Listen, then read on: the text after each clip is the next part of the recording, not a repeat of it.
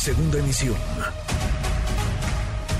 Manuel López San Martín, en MBS Noticias. El presidente López Obrador se reúne en Palacio Nacional con diputados federales, con senadores, con legisladores también de estos partidos aliados, del PT, del Verde Ecologista de México. Van a evaluar lo logrado por el Poder Legislativo en este cuarto año, pero ¿realmente avanzaron en algo? Arturo Espinosa Silis, abogado y consultor en temas electorales y legislativos, director del think tank Laboratorio Electoral. Un placer saludarte. Querido Arturo, ¿cómo estás? ¿Cómo estás, estimado Juanma? ¿Cómo te va? Buenas tardes. Muy buenas tardes. El periodo de sesiones que acaba de finalizar, comprendido del primero de septiembre al 15 de diciembre, pues fue uno que vino acompañado de una serie de iniciativas que se discutieron pues en medio de fuertes debates y profundizaron la polarización. Así es, acabamos de justo eh, publicar nuestro reporte legislativo de este último periodo de sesiones y la verdad es que advertimos cuestiones interesantes, ¿no? Aunque vemos que aunque el trabajo legislativo es constante y la verdad es bastante, presentaron más de mil iniciativas durante este periodo, la verdad es que la calidad del mismo es muy baja.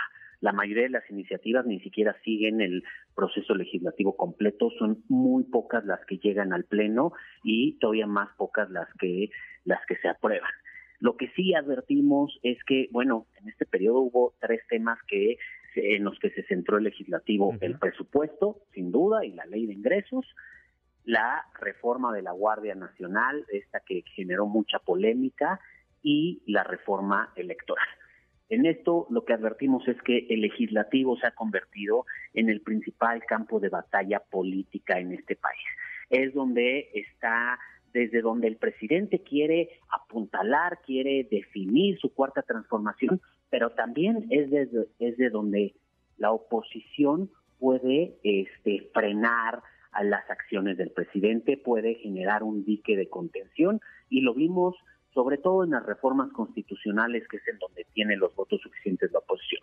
Por un lado, se, se incrementó la polarización a partir de la reforma de la Guardia Nacional y la reforma electoral, creo que en la, en la de la Guardia Nacional fue un triunfo del presidente, a partir de amenazas y de mucha presión política logró, logró doblar al PRI y con esto la aprobó, pero en el de la reforma electoral la historia fue totalmente lo contrario. Me parece que aquí más bien fue la presión ciudadana, la exigencia de no hacer una reforma que desapareciera de las instituciones electorales, la que mantuvo unida a la oposición y frenó esta reforma, este plan A de la reforma, aunque pasó el, el plan B.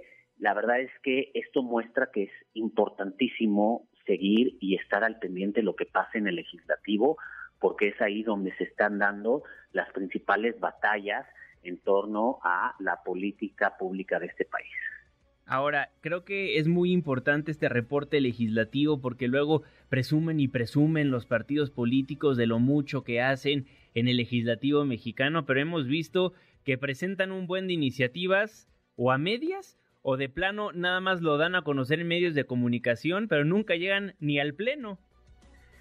Así es, a ver, yo, yo creo que esto es esto es algo muy importante, ¿no? Y, derivado de las elecciones de 2021, en donde justamente el debate se centró en qué había hecho una fuerza política y qué había hecho otra fuerza política, y cada quien tenía sus propias cifras, su propia historia, pero realmente no había información para contrastarla. Creo que esto puso el foco mucho más centrado en lo que pasaba en el Congreso. Y a partir de ahí fue que empezamos nosotros a emitir estos reportes como laboratorio electoral. ¿Por qué? Porque es importantísimo seguir esta actividad y saber exactamente qué pasa y sobre todo no solo qué están pasando por ahí, qué están aprobando, cómo están votando las fuerzas políticas. No ahorita lo que hemos visto es que realmente cualquier reforma legal pues Morena la vota con sus aliados, el Verde y el PT, y la oposición es prácticamente un testigo presencial pero en las reformas constitucionales, este fueron el ejemplo estas dos, la electoral y la de la Guardia Nacional, todo depende de qué tanto pueda dividir a la oposición. En un caso sí lo logró, en el otro caso no lo logró, y esto es lo que debe de poner el, el, foco, el centro, no solo para la actividad del país, sino para las elecciones de 2024. Ahora, si comparamos la cantidad de iniciativas presentadas en el primer año, en el primer periodo ordinario de sesiones, con este segundo año y este primer periodo ordinario, ¿cómo, cómo vemos las cosas? Ya vemos que cada vez bajan más la guardia los partidos políticos, nuestros legisladores. A ver, creo que sí, creo que aquí hay dos datos importantes de este, de este periodo. Sí. Se presentaron menos iniciativas, se presentaron menos iniciativas.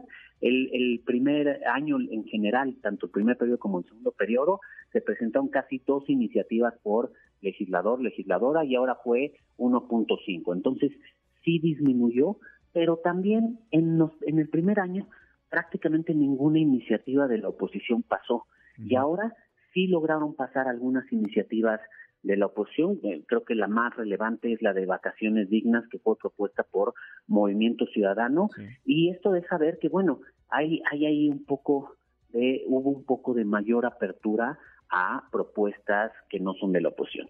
Claro, estas iniciativas requirieron mucho tiempo del trabajo legislativo, es decir, porque Vacaciones Dignas no se presentó en este periodo, se presentó en periodos previos y otros temas también se presentaron en periodos previos. Entonces, diga, a la oposición le cuesta más trabajo pasar sus iniciativas, pero si se hace un buen trabajo legislativo, este es un trabajo legislativo de calidad que se empujó poco a poco, una propuesta integral que se discutió, se analizó, se estudió y pasó. Hay otros que no son así, entonces por eso decimos que si bien hay mucho trabajo legislativo, la calidad del mismo es bastante pobre. Por el otro lado, lo que advertimos es que el presidente ha usado el legislativo para impulsar los temas que le interesan para la, transformación que busca y desde luego estos son los temas prioritarios. Prácticamente ninguna iniciativa que haya planteado el presidente ha, tomado, digamos, no, no, no ha no ha transitado entre periodos legislativos. La única, digo, la reforma electoral, pues la presentó al final del pasado periodo legislativo, pero se dio inmediatamente en este periodo legislativo, en este segundo periodo legislativo, y así ha ido ocurriendo. El presidente tiene prioridad en todas sus iniciativas y ha usado esta facultad para impulsar los temas que son de su interés. Claramente tiene un tratamiento preferente el presidente Andrés Manuel López Obrador en el Congreso de la Unión. Sin duda tiene un tratamiento preferente y además lo que más preocupa es que las propuestas que mandan prácticamente no se discuten ni se analizan. El presupuesto fue un claro ejemplo. Lo mandó y esta frase que él dice sin moverle ni una coma, así es como opera el Congreso. Sin moverle ni una coma a lo que propone el presidente y este ni, ni se discute ni se analiza, realmente es exactamente como él lo plantea y digamos regresamos a los tiempos de partido hegemónico en el que el Congreso tenía una mayoría absoluta del partido del presidente, en el que lo que el presidente dijera todos levantaban la mano y se cuadraban. Tal cual, porque si fuera un partido de fútbol aprovechando la coyuntura del Mundial, pues los legisladores de Morena y sus partidos aliados estaban jugando en el partido y la oposición únicamente eran testigos de este partido, ¿no? Así es, digamos que sería un interés cuadras, ¿no? La oposición estaba en, en, las tribunas viendo, este, porque ni siquiera aplaudiendo, nada más viendo, y los que estaban en la cancha era Morena y sus partidos aliados, y ellos eran los que planteaban todo el escenario, así es y en la tribuna gritando voto en contra únicamente, que no servía de mucho, ¿no? Como en un estadio de fútbol cuando le gritas al árbitro no va a cambiar de decisión.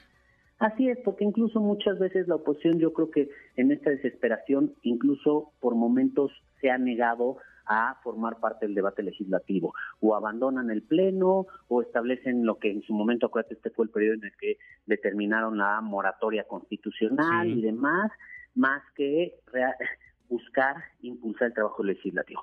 Creo que lo relevante de la reforma electoral fue eso, que se dieron cuenta que sí podían generar algunas condiciones para eh, hacer un dique de contención, como ha ocurrido en el Senado en, en los periodos anteriores. Bueno, pues estaremos al pendiente de lo que vaya a pasar en el próximo periodo ordinario de sesiones, tanto en la Cámara de Diputados como en la Cámara de Senadores, que seguramente no habrá periodo extraordinario de sesiones porque no le dan los votos a la mayoría para poder llamar al mismo, ¿no? Así es. Eh, la verdad es que creo que nos vamos a ir hasta febrero, no le dan los votos y ojo, no le dan los votos a pesar de que la comisión permanente la establecen a modo. Recordemos que es el segundo, la segunda comisión permanente seguida que dejan fuera al Movimiento Ciudadano y al PRD, a pesar de que hay una sentencia del tribunal que ordena que se les debe de incluir. Una vez más, hacen lo que quieren. Así es, como siempre, ¿no? Ejercen su mayoría y la ejercen a veces de manera autoritaria. Arturo Espinosa Silis, abogado y consultor en temas electorales y legislativos, director del think tank Laboratorio Electoral. Siempre un placer saludarte, mi querido Arturo. Te mando un fortísimo abrazo. Muchísimas gracias, Juanma. Un abrazo a ti y a toda tu audiencia. Muchísimas gracias. El promedio de iniciativas por legislador en este periodo ordinario de sesiones fue de 1.5. O sea, estamos hablando de que en total en este periodo ordinario de sesiones se presentaron 1.002 iniciativas. Que si se lo digo así nada más, parecieran un montón, ¿no? Pero recuerde que tenemos 500 diputados en la Cámara de Diputados. O sea, que no hicieron absolutamente nada. De repente uno dijo, ¿qué les parece si hoy establecemos el Día de la Abeja? Literalmente, esa es una iniciativa que se cuenta. Es una iniciativa que está en este segundo año del primer periodo ordinario de sesiones de nuestros legisladores. 1.5. Así de mucho trabajan nuestros congresistas, nuestros diputados y nuestros senadores. ¡Qué cosa! Redes sociales para que siga en contacto: Twitter, Facebook y TikTok. M. López San Martín.